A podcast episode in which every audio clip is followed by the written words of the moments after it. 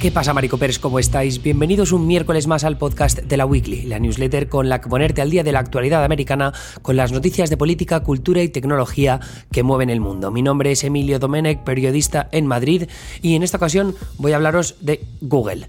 ¿Por qué? Bueno, pues porque hace un par de semanas eh, se produjo la conferencia de desarrolladores IO de la compañía y cabe resaltar que Google se ha puesto las pilas de la inteligencia artificial. Y esto es porque van em-, a, empezar a introducir la IA en muchos de sus productos, incluido Google Search, que va a ser el centro de esta conversación que voy a tener con vosotros. Bueno, conversación no es mucho porque voy a hablar yo directamente. Pero el caso es que los cambios en el buscador prometen ser los más transformadores que ha sufrido el mismo casi desde su concepción. Pero la pregunta es, ¿es el futuro?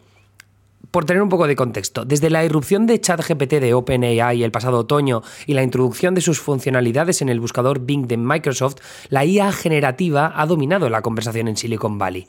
Y pese a que Google es uno de los gigantes tecnológicos que lleva años y miles de millones de dólares invertidos en la materia, OpenAI y Microsoft o Microsoft se le adelantaron. Ahora, con tal de recuperar el terreno perdido, la compañía está incorporando sus avances de inteligencia artificial en sus productos para demostrar a accionistas y usuarios que todavía tienen la voz cantante. Pero ante Google se presentan un par de retos muy importantes. Por un lado, demostrar que la inteligencia artificial es realmente el futuro para sus productos y que la entrada de esa inteligencia artificial no va a mermar la confianza que los usuarios tienen en sus plataformas y herramientas, especialmente en lo que refiere a la fiabilidad de las respuestas que ofrezca la inteligencia artificial cuando los usuarios estén buscando información correcta. Vale, pues a lo largo de los próximos meses lo que vamos a ver es que Google tiene previsto implementar en su buscador la tecnología Search Generative Experience o SGE, experiencia de búsqueda generativa, con tal de integrar la inteligencia artificial generativa en los resultados de sus búsquedas. Cuando un usuario haga una búsqueda, el algoritmo determinará si una respuesta generada por inteligencia artificial es más útil que mostrar un listado tradicional de enlaces azules, lo de siempre, vaya. Por ahora el algoritmo evitará mostrar respuestas generadas por inteligencia artificial en materias sensibles como preguntas sobre salud o finanzas. Por poneros un ejemplo de la demostración del SGE relatado por The Verge, que hizo una vicepresidenta de búsqueda de Google, Liz Reid, ella abrió su portátil y comenzó a escribir en el cuadro de búsqueda de Google, ¿por qué el pan de masa madre sigue siendo tan popular? Al pulsar Enter, los resultados de búsqueda normales de Google, que son los enlaces azules, eh, se cargaban casi de inmediato, pero por encima de ellos empezaba a aparecer una sección rectangular naranja que vibraba y brillaba, mostrando la frase la inteligencia artificial generativa es experimental. Unos segundos más tarde, el brillo se reemplazó por un resumen generado por la inteligencia artificial. Unos pocos párrafos detallaban lo bien que sabe la base madre, las ventajas de sus cualidades prebióticas y mucho más. A la derecha se mostraban tres enlaces a páginas web con información que Reid, esta vicepresidenta de Google, dice que corrobora lo que dice el resumen generado por la inteligencia artificial. En resumidas cuentas, o sea, tú eh, le das a buscar lo de la masa madre esta del pan, te sale primero los enlaces azules porque Google carga muy rápido siempre, pero de repente aparece un recuadro naranja que va brillando y ahí es porque la inteligencia artificial, que son unos servidores, unos unas GPUs en, en realidad, que están a miles de kilómetros de distancia, que están intentando pues calcular a través de este gran modelo de lenguaje de Google que tiene ha estudiado durante mucho tiempo eh, billones y billones de líneas de texto, pues está estudiando cómo responder de mejor forma a lo que le acabas de preguntar. Y entonces ahí de repente se genera una respuesta de IA que te resume todo aquello que podrías encontrar en los enlaces a los que originalmente o históricamente tendrías que clicar. Digo históricamente porque esto, o sea, el buscador normal ya es historia de alguna forma, ¿no? Pero eso ya lo tocaremos un poco más adelante. La clave es que para corroborar, entre comillas, esa información, como dice la de Google, pues a la derecha de ese recuadro naranja que ha vibrado y que te ha dado una respuesta, aparecerán enlaces un poco para decirte, mira, la información la hemos cogido de aquí, más o menos, ¿no? Esa es la idea. Las respuestas de este SGE, Search Generative Experience, son posibles gracias al nuevo y mejorado gran modelo de lenguaje de Google, el Palm 2, y al modelo de multitarea unificada, o MUM, que permite a Google entender numerosos formatos de información, sea texto, imagen o vídeo, a la hora de proponer respuestas. En el caso de que busques un altavoz para la piscina, por ejemplo, la respuesta de inteligencia artificial resumirá cuáles son las características que debes valorar a la hora de comprar uno, es decir, te está dando una guía de, vale, ¿cómo puedo eh, hacerte la vida más fácil para que sepas qué buscar y en qué propiedades, qué características de los altavoces para la piscina fijarte? Y ahí te ofrece un listado de algunas opciones con sus consiguientes resúmenes de por qué te lo recomienda. Oye, mira, este altavoz es muy bueno para la piscina porque su batería dura un huevo, aunque es verdad que tampoco lo mojes mucho porque no sé qué. Este, sin embargo, aguanta muy bien el agua por si acaso vais a mover el altavoz por la piscina mientras estás bebiendo chupitos, eh, pero es verdad que no suena tan fuerte y la batería dura un poco menos, ¿no? E, eso es un poco lo que haría la inteligencia artificial. En el caso de que necesites decidirte, por ejemplo, entre dos parques naturales porque viajas con dos niños y un perro, la respuesta de inteligencia artificial te explicará con detalle cuál es la mejor opción para cada una de las variables que has contado. Y esto, claro, es la hostia porque te ahorra buscar en cuatro o cinco enlaces diferentes donde de repente en este te hablan si es bueno para los niños, pero no te hablan de lo del perro. Entonces tienes que encontrar un tercer enlace donde finalmente te hable de lo del perro, pero no te dicen qué eh, trails te puedes meter. Simplemente te dices que sí, que te puede llevar al perro, pero que hay algunas zonas restringidas. Vale, pero ¿cuáles son las zonas restringidas? Bueno, pues la inteligencia artificial en teoría te resume todo eso en un texto que está nada más le has dado a enter y ese recuadro naranja ha vibrado un ratito. Claro, aquí vuelvo a lo de antes. Lo importantísimo es que la información sea correcta. Porque si tú te compras el, altavoz para la piscina que decía que aguanta mucho en el agua y luego estás en la piscina y por cuatro gotas se jode, pues te ha mentido el, esto de Google, ¿no? La inteligencia artificial. Si, por ejemplo, viajas a un parque natural que te has gastado una pasta en el avión, luego alquilar el coche, no sé qué, llegas allí y de repente dicen que en esos, eh, esas rutas de senderismo no se admiten perros cuando Google te había dicho que sí, pues es una putada. Entonces, esto tiene que estar muy bien armado. Por eso, la confianza en la inteligencia artificial, hasta que no sea certero al 100%, 99,9999, pues eh, es una putada.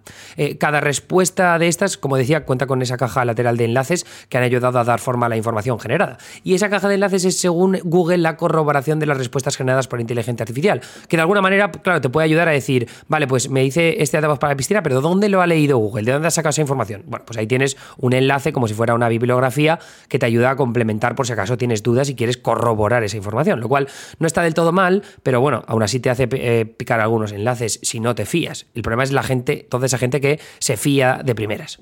Eh, entonces, vamos a analizar lo que es la idea, ¿no? O sea, ¿qué, tenemos que sacar de todo esto? Eh, ¿Cuáles son los temas recurrentes de la inteligencia artificial generativa y qué conclusiones podemos sacar de estos anuncios de Google. Bueno, a diferencia de la implementación de ChatGPT en Bing, ¿no? el buscador de Microsoft, desde Google apuestan a que la inteligencia artificial todavía no cambiará de forma definitiva la manera en la que buscamos en la web. Según Google, la inteligencia artificial es solo un complemento para buscar en la red. Y tiene sentido. Una inteligencia artificial puede ayudarme a hacer, por ejemplo, un plan de viaje a Viena en tres días por menos de 400 euros y en el que la historia, la gastronomía y el buen tiempo sean características prioritarias. De, esa manera, pues me dirá, estos hoteles están muy bien y están cerca del centro para poder ir a estos museos de historia, para ir a estos restaurantes que molan un huevo y además ve en esta época del año, porque además de que es más barato el vuelo, pues te va a hacer buen tiempo, todavía no hace un frío que flipas en Viena. Esto de verdad que yo lo he probado y la inteligencia artificial te lo hace. Es la hostia en ese sentido, ¿no? porque, porque o sea, al fin y al cabo te hará un plan acorde a esas peticiones con lugares y descripciones útiles. En cambio, una inteligencia artificial puede ser muy poco útil si le pido consejos sobre los mejores auriculares con cancelación de sonido, porque es probable que coja esa información de las montones de granjas de contenido optimizadas con SEO que pueblan la red. Si no habéis entendido una puta mierda de lo que me refiero con montones de granjas de contenido optimizadas con SEO, a lo que me refiero es a esas míticas eh, páginas que vienen con un montón de títulos que te dicen eh, la mejor correa para el perro. Eh, bueno, la mejor correa para el perro que es imprescindible porque las correas del perro sirven para controlar que no se escape. o sea, que está escrito de mierda para meter un montón de palabras clave y de frases largas que tengan muchos párrafos y que además esos párrafos estén cada cierto tiempo mm, pausados por un titular, no un subtítulo. Porque esto al final está optimizado para el SEO, ¿no? El Search Engine Optimization. Optimización, creo que sí, optimización de motores de búsqueda. Aquí eh, lo que pretenden hacer las granjas de contenido, que tenéis que imaginarlo pues como una compañía que contrata un montón de peña freelance o que están en una sala llena de ordenadores, lo que hacen es crear todo este tipo de textos, ¿no? Sobre correas de perro, auriculares de cancelación de sonido, con un montón de palabras clave y toda esta mierda, para que los buscadores como el de Google, pues al hacer sus búsquedas con sus robots de inteligencia artificial que van buscando en toda la web, ¿no? Archivan, indexan la web, pues ahí cuando se usan más palabras clave, cuando se usan más subtítulos, cuando el texto está mejor trabajado, no sé qué, pues esos, esos, enlaces se priorizan. Entonces hay muchas veces que nuestras búsquedas son una mierda porque no están generadas por eh, expertos o periodistas, sino por estas granjas de contenido que priorizan la optimización de este SEO, del SEO, antes que pues haber analizado bien unos auriculares y ver otras opciones, eh, valorarlos todos, básicamente como podría hacer una página como Wirecutter, ¿no? En The New York Times. Así que eh, esa es una, de las eh, polémicas, ¿no? Porque eh, al final yo quiero las opiniones de personas o expertos reales, no de las webs que han logrado mejores acuerdos de patrocinio para poner enlaces a Amazon, ¿no? Que es al final lo que pretenden estas granjas de contenido. No solo conseguir las mejor, la mejor posición en Google, sino luego también llevar, llegar a acuerdos de patrocinio con páginas que venden correas de perro o auriculares de cancelación de sonido, ¿no? Por tanto, ahí hay una falta de ética tremenda que a mí no me viene bien si estoy buscando el mejor producto posible. Puede que Google retoque cómo su inteligencia artificial decide de qué fuentes recoge la mejor información. Pero es que no tengo demasiado optimismo teniendo en cuenta lo mucho que se ha deteriorado la búsqueda en estos últimos años. Sé sincero, ¿cuántas veces te has encontrado con páginas que solo repiten palabras clave y frases insulsas cuando tú buscabas solo información sobre la mejor forma de enseñar a tu perro a sentarse o sobre qué televisores OLED son los mejores en relación calidad-precio? Si las granjas de contenido son tan buenas a la hora de crear páginas de texto optimizadas para los buscadores, ¿qué impide que las inteligencias artificiales sean capaces de hacer ese mismo trabajo y que las búsquedas de Google se conviertan en un refrito de contenido generado y regurgitado por inteligencia artificial. Desde Google pretenden que un buscador solo muestre respuestas generadas por inteligencia artificial cuando tenga sentido hacerlo. Y esa es una forma de admitir que la inteligencia artificial tiene todavía sus limitaciones y que no es útil para todos los tipos de búsqueda que hacemos los humanos.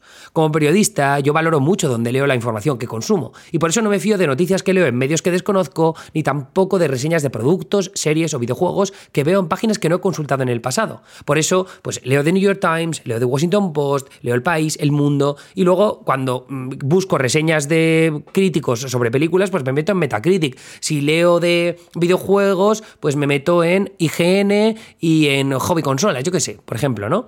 En muchas ocasiones, también con viajes o restaurantes, busco específicamente las opiniones de humanos en TripAdvisor, en Google Maps, buscando bien, ¿eh? que también es verdad que hay mucho bot, pero en cualquier caso suele ser eh, eh, muy, muy efectivo. Yo encuentro muy buenos restaurantes.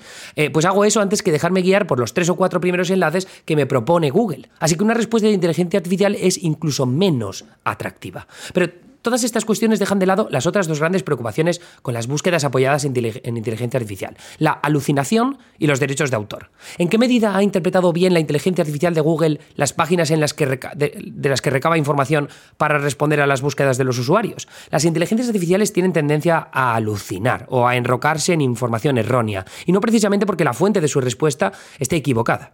Y Luego, por otro lado, ¿en qué medida se ha aprovechado Google de la información de otras webs a las que no está dirigiendo tráfico? Si una página de viajes recomienda una ruta por el casco antiguo de una ciudad y la respuesta de Google ya satisface las dudas del usuario, ¿por qué iba ese usuario a clicar en el enlace que aporta Google? Esa web no gana dinero pese a que ha producido un contenido del que se aprovecha la inteligencia artificial de Google. Esa última incógnita plantea la muerte de las fuentes humanas, de ahí el miedo a que todo acaben siendo páginas y buscadores que reciclan información creada por humanos hasta este punto.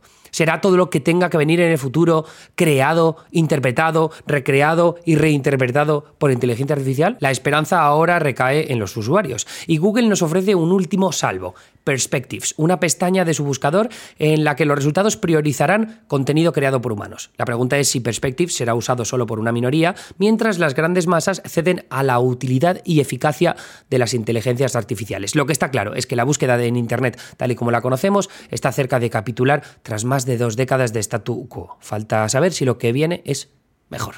Y hasta ahí mi turra del día. Eh, muchas gracias por seguir ahí. La Weekly ahora mismo eh, está recuperándose de un parón que hemos tenido por un proyecto personal que a mí me ha consumido eh, la vida y el tiempo.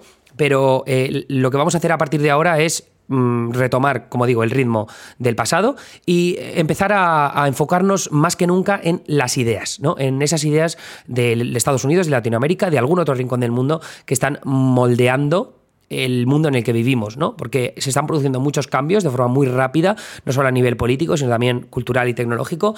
Y, me gusta que desde Silicon Valley, desde Hollywood, desde Washington DC, luego también desde algunos países en Latinoamérica, como analiza en esta newsletter mi compañera Anita, pues van saliendo cosas que después el resto del mundo se contagia de ellas, ¿no? Entonces es interesante siempre ver dónde se originan estas ideas, cómo empiezan a cambiar eh, el mundo tal y como lo conocemos y después cómo pueden terminar cambiando el país en el que vivimos porque hay muchos que me estáis escuchando desde España, pero otros tantos desde Estados Unidos, Argentina, México, Colombia o, incluso Australia. Así que mm, me parece que las ideas siempre son la clave y mi equipo está de acuerdo con ello. Así que poco a poco vamos a ir dedicando más a, esas claves eh, para ver si así pues, nos enteramos un poco más de qué está pasando a nuestro alrededor, porque lejos de Succession, eh, la verdad es que últimamente no parece que me esté enterando yo de mucho. Anyway, eh, de nuevo, gracias por estar ahí, os mando un abrazo y hasta el próximo podcast. Adiós.